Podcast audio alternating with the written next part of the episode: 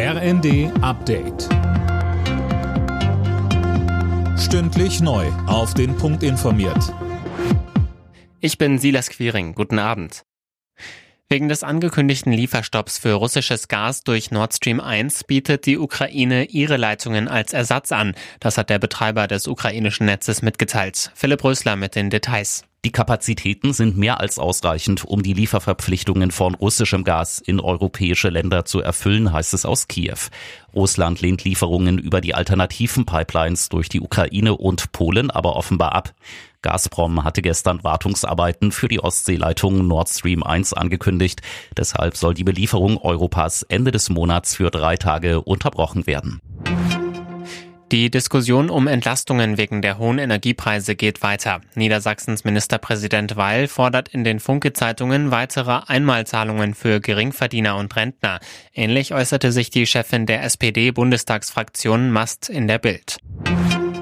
Am zweiten Jahrestag des Giftanschlags auf Kreml-Kritiker Nawalny hat Bundeskanzler Scholz an das Schicksal des inhaftierten Bloggers erinnert. Der Fall zeigt, dass schon vor dem Angriff auf die Ukraine Freiheit und Demokratie in Russland gefährdet waren, sagt Scholz, und dass die Lage sich jetzt nochmal verschlechtert hat. Gerade deshalb ist es so wichtig, jetzt in diesen Tagen auch an Alexei Nawalny zu denken, der unverändert ein mutiger Mann ist und für die Prinzipien steht, die für viele Bürgerinnen und Bürger Russlands eine gute Perspektive weisen, nämlich dass man am besten lebt in einer Demokratie und einem Rechtsstaat. Spektakulärer Sieg für Werder Bremen in der Fußball-Bundesliga. Mit 3 zu 2 haben die Bremer in Dortmund gewonnen. Alle drei Tore erzielten sie erst in den Schlussminuten. Leverkusen verlor 0 zu 3 gegen Hoffenheim und ist damit weiter ohne Punkte das Tabellenschlusslicht. Außerdem gab es diese Ergebnisse. Wolfsburg-Schalke 0 zu 0, Union Leipzig 2 zu 1, Stuttgart-Freiburg 0 zu 1, Augsburg-Mainz 1 zu 2.